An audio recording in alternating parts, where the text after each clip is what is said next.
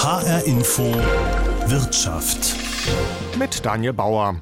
Und für die heutige Sendung habe ich mir das Thema Arbeitsschutz ausgesucht. Wenn ich an unseren Podcast denke, ist das vermutlich erstmal nicht das Thema mit der höchsten Klickzahlgarantie. Aber in Corona-Zeiten hat der Arbeitsschutz eben nochmal an Bedeutung gewonnen. Plötzlich geht es im Büro nicht mehr darum, ob die Decke 10 cm zu tief oder der Tageslichtquotient zu niedrig ist, sondern es geht darum, ob ich mich mit einem potenziell tödlichen Virus anstecke. Arbeitsschützer sind momentan gefragt wie nie. Und alle meine Gesprächspartner sagen interessanterweise, in jeder Krise steckt auch eine Chance. Als Arbeitsschützer hat man es schon schwer. Für Firmen ist man oft ein notwendiges Übel und dann kann man sich auch noch trefflich über den Job lustig machen. Zugegeben, haben wir in H3 auch schon gemacht. Mahlzeit, Bruce. Ja, Mann. Gottverdammte Mahlzeit, Hans-Jürgen. Hey, was macht die alte Quartalsbilanz hier? Weg damit. Bruce, was ist mit dem Aktenvernichter los? Arbeitsschutz. Damit sich keiner verletzen kann, habe ich die Klingen stumpf geschliffen. Bruce, das ist nicht dein Ernst. Und warum muss das hier überhaupt so hell sein? Arbeitsschutz. Oder möchtest du dir deine Augen kaputt machen? Und so weiter und so weiter. Aber im Moment lacht eben niemand mehr über den Arbeitsschutz. Im Gegenteil, wir sind alle heilfroh, dass wir ihn haben. Und dass er in Deutschland so typisch kleinteilig und umfassend ist. Im Zweifel rettet das Leben. Gut also, dass Arbeitsschutz gerade so wertgeschätzt wird wie noch nie, sagt auch meine erste Gesprächspartnerin Michelle Wachkamp. Sie arbeitet im Fachzentrum für systemischen Arbeitsschutz im Regierungspräsidium Gießen. Und sie ist dafür zuständig, dass die Richtlinien auch eingehalten werden. Tut schon gut, dass das gerade anerkannt wird, oder? Ja, ja, also das ist tatsächlich so. Arbeitsschutz hat an Bedeutung gewonnen. Ähm, das ist natürlich, ähm, liegt so ein bisschen in der Natur der Sache, ja, dass es ähm, häufig ernstere Anlässe sind, die den Arbeitsschutz so in den Vordergrund rücken. Aber ja, die andere Seite ist, also äh, uns ist natürlich erstmal jedes Thema willkommen, das halt ähm, ja, Unternehmen dazu führt, über Sicherheit und Gesundheitsschutz und menschengerechte Gestaltung der Arbeit nachzudenken. Ne? Richtlinien festzulegen, ist eine Sache. Das passiert gerade relativ schnell. Was ich mich auch immer frage, aber wie kommuniziert man die eigentlich in die Unternehmen rein? Also große Unternehmen haben da wahrscheinlich äh, dann Arbeitsschützer, die dann proaktiv äh, sich immer erkundigen, was gilt gerade, was gilt gerade nicht. Aber es gibt wahnsinnig viele kleine Unternehmen, Restaurants. Wie, wie kommuniziert man diese Vorschriften, die Sie ja auch kontrollieren sollen, in diese Unternehmen? Haben Sie da eine Strategie? Hm. Also erstmal muss man zunächst sagen, dass auch die Kleinen eigentlich ähm, über solche Arbeitsschutzexperten verfügen sollten. Also in den seltensten Fällen ist es ja so, dass die Arbeitsschutzexperten dann direkt vor Ort sind, das ist ganz klar. Aber es gibt ähm, über betriebliche Dienste, sicherheitstechnische und betriebsärztliche Dienste, die eben Fachkräfte für Arbeitssicherheit stellen oder eben auch Betriebsärzte. Das ist ja eine Vorgabe aus dem Arbeitssicherheitsgesetz, dass eben eine sicherheitstechnische und eine betriebsärztliche Betreuung auch in Kleinstbetrieben für die Beschäftigten äh, sicherzustellen ist. Also das ist natürlich ein Weg, ganz klar.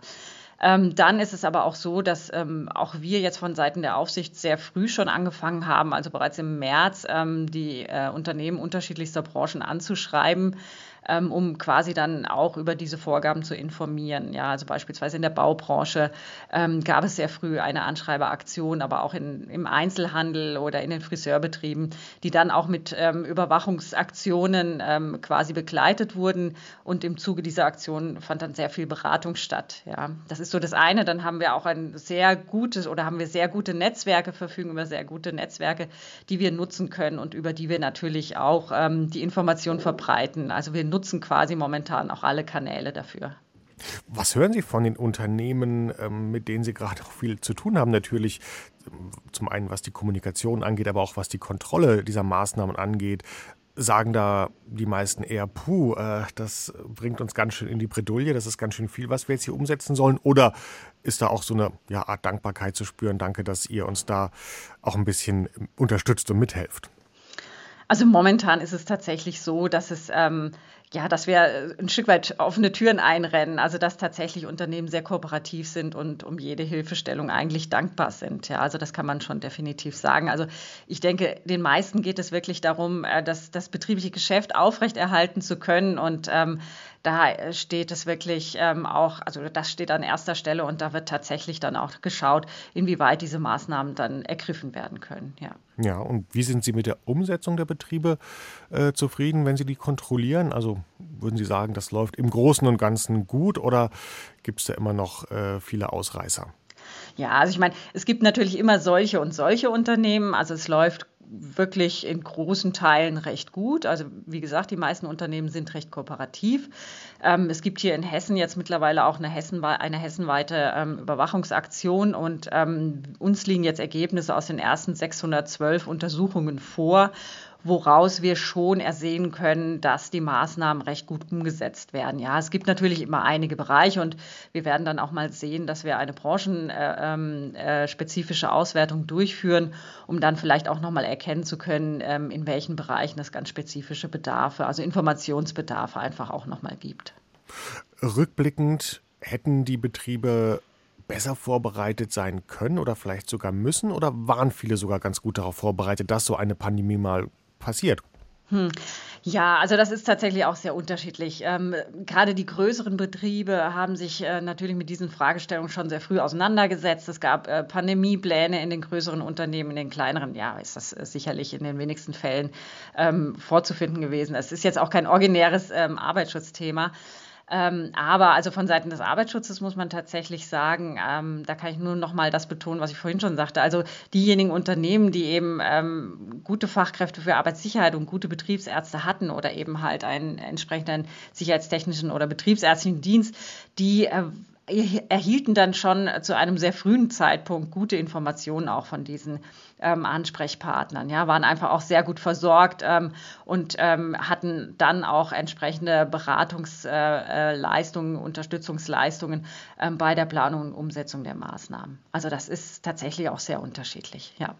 Spielt die psychische Belastung der Arbeitnehmer eigentlich momentan äh, eine Rolle in den ganzen Überlegungen? Weil momentan geht es ja wirklich nur darum, sich nicht mit dem Virus anzustecken, was mhm. natürlich auch gerade der, der Fokus des Ganzen ist. Aber wenn ich mich jetzt umhöre im, im Kollegen- und Bekanntenkreis, dann spielt dieses mulmige Gefühl, diese Angst, auf die Arbeit zu gehen, ähm, was weiß ich, Lehrer, Leute, die im Großraumbüro arbeiten und so weiter und so weiter, natürlich auch eine starke Rolle. Das ist sehr belastend und ja auch äh, eigentlich fällt das unter Arbeitsschutz, oder?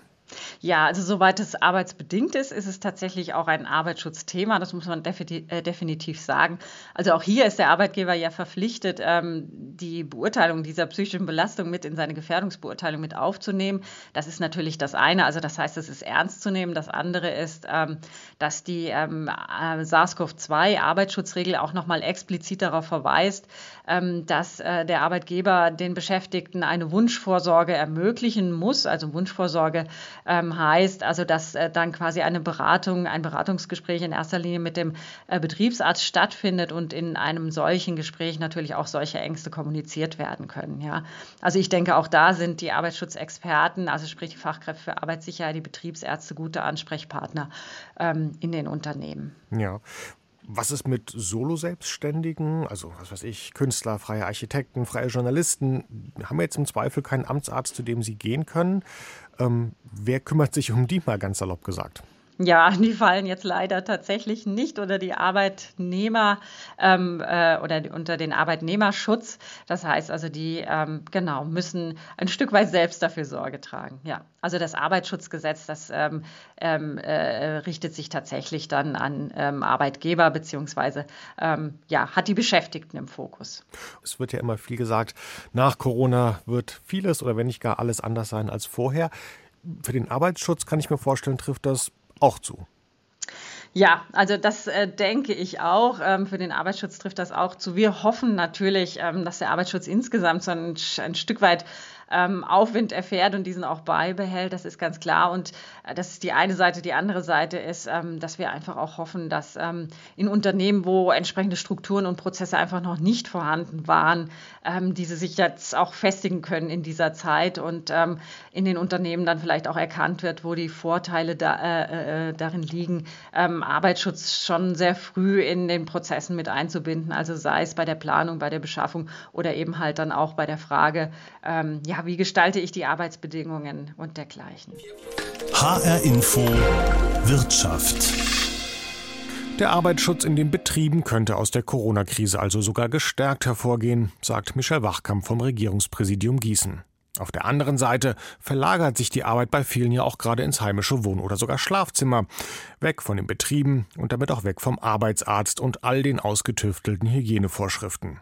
Keine Frage, Homeoffice kann eine gute Sache sein, aber eben nicht für jeden, sagt Arbeitsmediziner David Cronenberg von der Uni Frankfurt. Es kommt immer ganz auf die Person drauf an. Es gibt Menschen, die können damit gut zurechtkommen. Andere Menschen sagen, ich will auch mal ins Büro. Und das ist wirklich eine Sache, die jeder Einzelne für sich mal entdecken muss. Also man muss gucken, dass der Arbeitsschutz dann, wenn man viel Homeoffice macht, trotzdem nicht zu kurz kommt. Das ist wichtig. Aber trotzdem sage ich prinzipiell, als Arbeitsmediziner halte ich das für eine sehr, sehr gute Sache, weil es bringt ein bisschen mehr Variabilität rein. Das ist das Erste. Und zweitens sorgt es auch dafür, und da bin ich jetzt Umweltmediziner und jemand, der sich um Feinstaub kümmert und um Stickoxide, da ist dann weniger Verkehr unterwegs und das ist prinzipiell auch schon mal eine gute Sache. Zweitens muss ich aber sagen, wir dürfen den Arbeitsschutz dabei nicht zu kurz kommen lassen und immer gucken, wie individuell die Person damit zurechtkommt.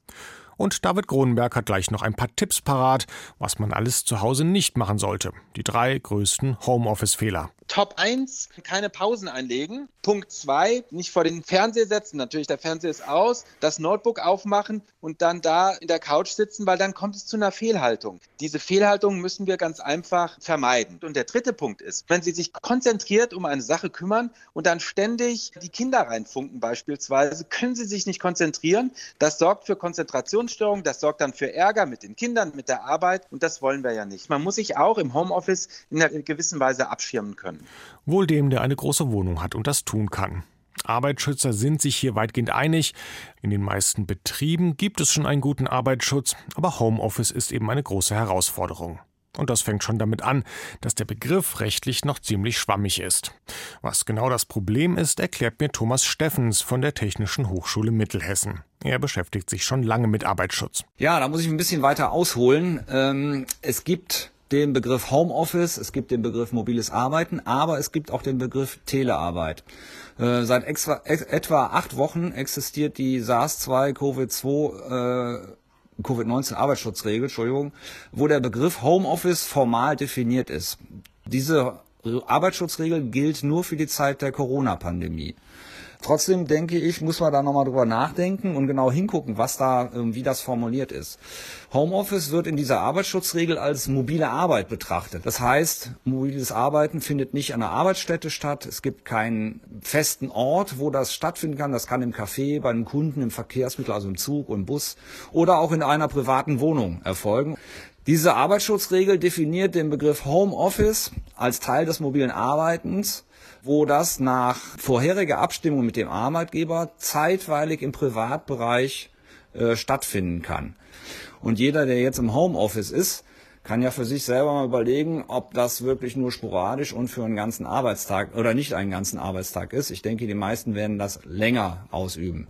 Wenn man die Telearbeit sich anguckt, das ist ja der andere Begriff, dann ist hier im in der Arbeitsstättenverordnung festgelegt, dass der Arbeitgeber und der Arbeitnehmer vertraglich vereinbaren, wie lange solche Arbeitszeiten aussehen müssen, auch um wie lange solche Bedingungen des Arbeitens im privaten Bereich äh, zulässig ist. Wir haben bei der Telearbeit aber nicht nur die Vereinbarung zwischen Arbeitgeber und Arbeitnehmer, wie lange und wie äh, gearbeitet wird, sondern auch unter welchen Bedingungen. Und damit ist gemeint die Ausstattung des Arbeitsplatzes im privaten Bereich. Und bei Telearbeit ist der Arbeitgeber verpflichtet, das zu finanzieren, das aufzustellen, also zu installieren und auch gegebenenfalls zu warten. All diese Anforderungen fallen beim Begriff Homeoffice und mobiles Arbeiten weg. Das heißt, ähm, wenn ich es richtig verstehe, jetzt für die Zeit der Corona-Pandemie hat der Gesetzgeber gesagt, okay, wir, wir erlassen da mal was, womit die Firmen ihre Leute nach Hause schicken können. Das sind jetzt nicht die strengen Telearbeit-Regeln, aber das Ganze ist jetzt für die Zeit der Corona-Sache geregelt. Aber wenn Corona vorbei ist, dann hätten wir wieder einen äh, ja, ungeregelten Zustand im Homeoffice. Ja, also wir hätten dann zumindest keine rechtliche Regelung, die äh, anwendbar ist, um den Begriff Homeoffice irgendwie abzuholen und da ähm, ähm, im Sinne der, des Gesundheitsschutzes da Regelungen zu finden. Dann gibt es nur den Begriff wieder mobile Arbeit im Sinne des Ausschusses für äh, Arbeitsstätten und ähm, das Thema Telearbeit. Eigentlich muss es so sein, dass äh, Homeoffice auch heute schon so diskutiert wird, dass es in der Zeit nach der Pandemie äh, klar ist, wie es damit weitergeht. Wir können ja davon ausgehen, dass viele äh, aufgrund der Erfahrungen jetzt äh, Gefallen daran gefunden haben, so weiterzuarbeiten, dass sie sagen, ich bin zwei Tage die Woche, drei Tage oder vielleicht auch vier Tage die Woche ähm, zu Hause, arbeite von da und einen Tag bin ich im Büro. Ähm, das wird sicherlich eine große, äh, eine größere Zahl sein als in der Zeit vor der Corona-Pandemie. Und für die Menschen muss eigentlich muss ein Gesundheitsschutz äh, sichergestellt sein, der mindestens das Niveau hat wie bei der Telearbeit. Okay, das heißt also aber auch, wenn ich Sie recht verstehe, müssten die Arbeitgeber dann dafür sorgen, dass der Homeoffice-Arbeitsplatz den äh, Arbeitsschutzbestimmungen entspricht, mindestens wie bei der Telearbeit. Also da müsste man Arbeitgeber mir einen ordentlichen Stuhl hinstellen, im Zweifel einen ordentlichen Schreibtisch, vielleicht sogar höhenverstellbar, je nachdem, einen ordentlichen Bildschirm, gucken, ob genug Licht reinkommt, all diese Sachen. Ja, genau. Und das äh, kostet natürlich Geld. Das, wenn, wenn Sie das vernünftig, einigermaßen vernünftig gestalten wollen, dann können Sie davon ausgehen, Größenordnung 800 Euro, 1000 Euro ein Arbeitsplatz. Okay, da werden die von Corona gebeutelten Firmen nicht jubeln, hm, aber es gibt noch einen anderen Aspekt beim Homeoffice, der ganz ohne Geld sogar dafür sorgt, dass es Arbeitnehmern besser geht, weil sie nicht zur Arbeit pendeln müssen, oder? Pendeln ist nicht gesund. Man kann so ungefähr mit einem Daumen gepeilt sagen, jeder zweite Beschäftigte, jede zweite Beschäftigte pendelt zur Arbeit und jeder fünfte äh, der Beschäftigten fährt am Tag mindestens 120 Minuten oder länger. Ja, und das bedeutet, dass jemand zwei Stunden lang sitzt im, im, im Auto, im Zug oder sonst wo. Und äh, Untersuchungen haben halt eben ergeben, dass diese sogenannten Fernpendler äh, eine allgemeine schlechtere Gesundheitssituation haben, eine höhere Stressbelastung und das depressive Verstimmung im Vergleich zu Personen, die nicht mobil sind, also die weniger als 15 äh, Minuten bzw. 30 Minuten am Tag unterwegs sind, dass also das bei den Fernpendlern doppelt so hoch ist, diese gesundheitlichen Beeinträchtigungen. Und das sind natürlich Sachen, ähm, die führen dann auch dazu, dass ähm, psychosomatische Störungen entstehen und auch diese krankheitsbedingten Fehlzeiten natürlich höher werden. Ja, das heißt also auch nicht nur im Interesse der Beschäftigten äh, muss es sein, dass diese Fahrzeiten zum Beispiel reduziert werden, sondern auch im Interesse des Unternehmens, weil die Menschen, die dem ausgesetzt sind, ähm, eigentlich häufiger krank werden. Und durch, die, äh, durch das, das Arbeiten im ähm, privaten Bereich könnten das vermieden werden. Das wäre also ein deutlicher Vorteil. Mhm. Also gut ausgestaltetes Homeoffice kann auch aus Arbeitsschutzsicht, äh, ja, muss kein Nachteil, kann sogar ein Vorteil sein.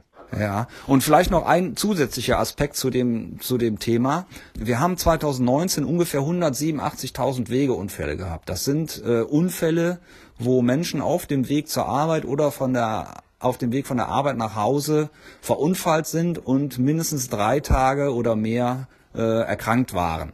Ich gehe davon aus, das ist meine Hypothese, wenn wir ähm, in Zukunft ein verstärktes Arbeiten von zu Hause haben, dass dann auch die Anzahl der Wegeunfälle äh, sich reduziert, stärker äh, absinkt, als es der, derzeit der Fall ist. Also das ist seit drei, vier Jahren auf einem vergleichbaren Niveau geblieben. Da gibt es eine leichte fallende Tendenz, aber ich vermute, wenn der Anteil der Arbeiten im privaten Bereich zunimmt, und das ist ja zu erwarten auf, äh, aufgrund der Corona-Pandemie und den Erfahrungen vieler Beschäftigten, dass hier die Anzahl auch der Wegeunfälle äh, abnehmen wird. HR Info Wirtschaft. Und da zeigt sich eben wieder, vor die Tür gehen ist per se gefährlich. Entweder ich hole mir in der Bahn Corona oder ich verunglücke im Auto. Naja, aber was passiert eigentlich mit Menschen, die den ganzen Tag von zu Hause arbeiten? Ohne Kollegen, ohne Kunden, ohne Meetings. Solche Fragen stellen sich seit Jahren die BGMler, also Betriebsgesundheitsmanager. Seit Firmen erkannt haben, dass fitte Angestellte auch produktive Angestellte sind, boomt die Branche. Seit kurzem kann man betriebliches Gesundheitsmanagement sogar als Masterstudiengang belegen. Aber Corona hat die Branche kalt erwischt. Momentan geht es den Firmen zuerst um das Must-Have Arbeitsschutz und da fällt das Nice-to-Have, also das Gesundheitsmanagement, hinten runter. Aber das muss ja nicht so bleiben, sagt Milas Schirmacher vom Bundesverband Betriebliches Gesundheitsmanagement mit Sitz in Gießen. Also unumstritten war Corona ein Schlag ins Kontor. Das ist keine Frage. Wir, äh, ich kann allerdings unterschiedliche Tendenzen im Markt erkennen, auch bei meinen Kunden. Einerseits wird das genauso beschrieben, wie Sie es eben auch beschrieben haben, dass es jetzt andere Aufgaben gibt, die wichtiger sind, ähm, dass BGM so ein Stück weit verschoben wird. Und das ist dann besonders schade, wenn es mühselig aufgebaut wurde oder sich gerade am entwickeln ist.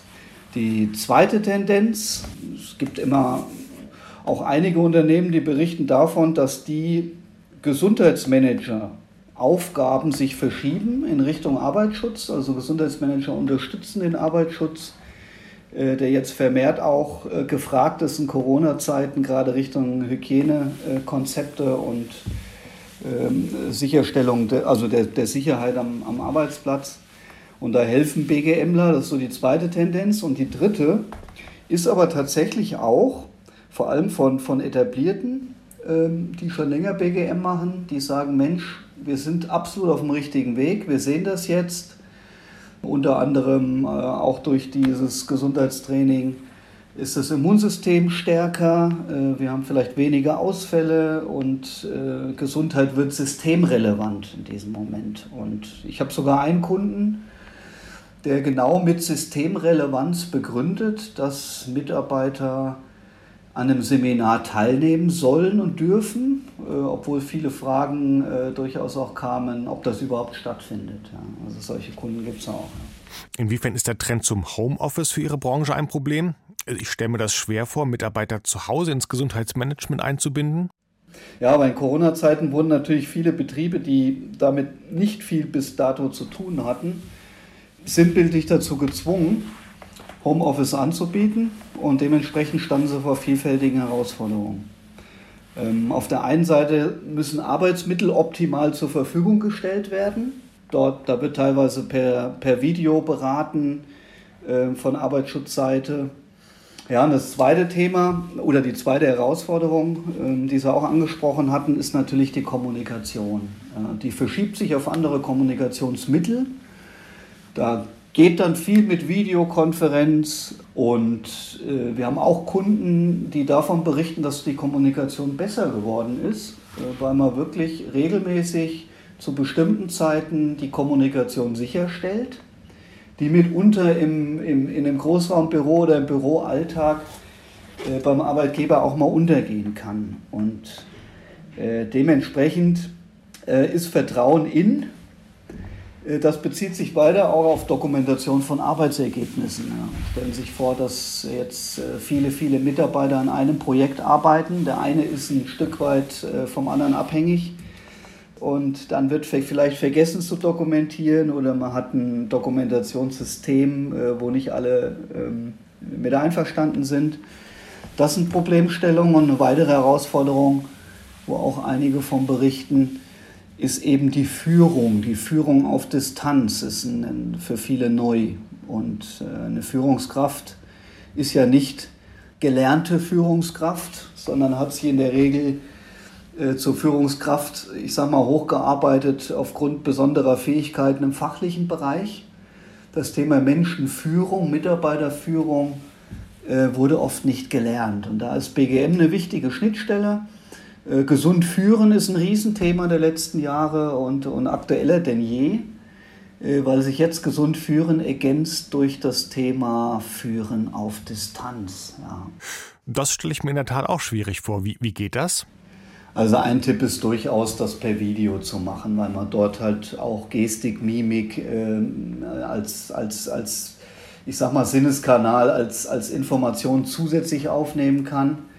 Äh, ansonsten telefonisch rückt die Stimme in den Vordergrund. Es ist äh, schwer zu interpretieren. Und natürlich die klassischen Kommunikationsmittel äh, sind hier wichtig, dass man ähm, zum Beispiel durch ein Paraphrasieren ähm, die Bitte, dass der Mitarbeiter nochmal zusammenfasst, was die Aufgabe ist, in eigenen Worten. Darüber wird sichergestellt, äh, dass es richtig verstanden wurde. Ja, und wir merken auch, dass Führungskräfte mit viel Fantasie dieses Thema angehen. Also liegen dort auch Chancen. Die probieren jetzt ähm, ähm Kommunikationsmittel aus, die sie vielleicht im, im, im normalen Büroalltag nicht ausprobiert haben. Und in Kommunikation bleiben ist sicher das größte Thema. Das gilt aber äh, unabhängig davon, ob Homeoffice oder äh, die, die Leute back to Office kommen. Ähm, und in Kommunikation bleiben ist halt ständig nah dran am Mitarbeiter, äh, wissen was äh, oder wissen wollen, ehrlich wissen wollen, was ihn umtreibt, äh, wo er unterstützen kann. Also führen ist aus meiner Sicht eine Dienstleistung sagt Lars Schirmacher vom Bundesverband Betriebliches Gesundheitsmanagement in Gießen. Und damit sind wir am Ende der Sendung. HR Info Wirtschaft gibt es natürlich wie immer auch auf allen relevanten Podcast-Channels und auf hrinforadio.de.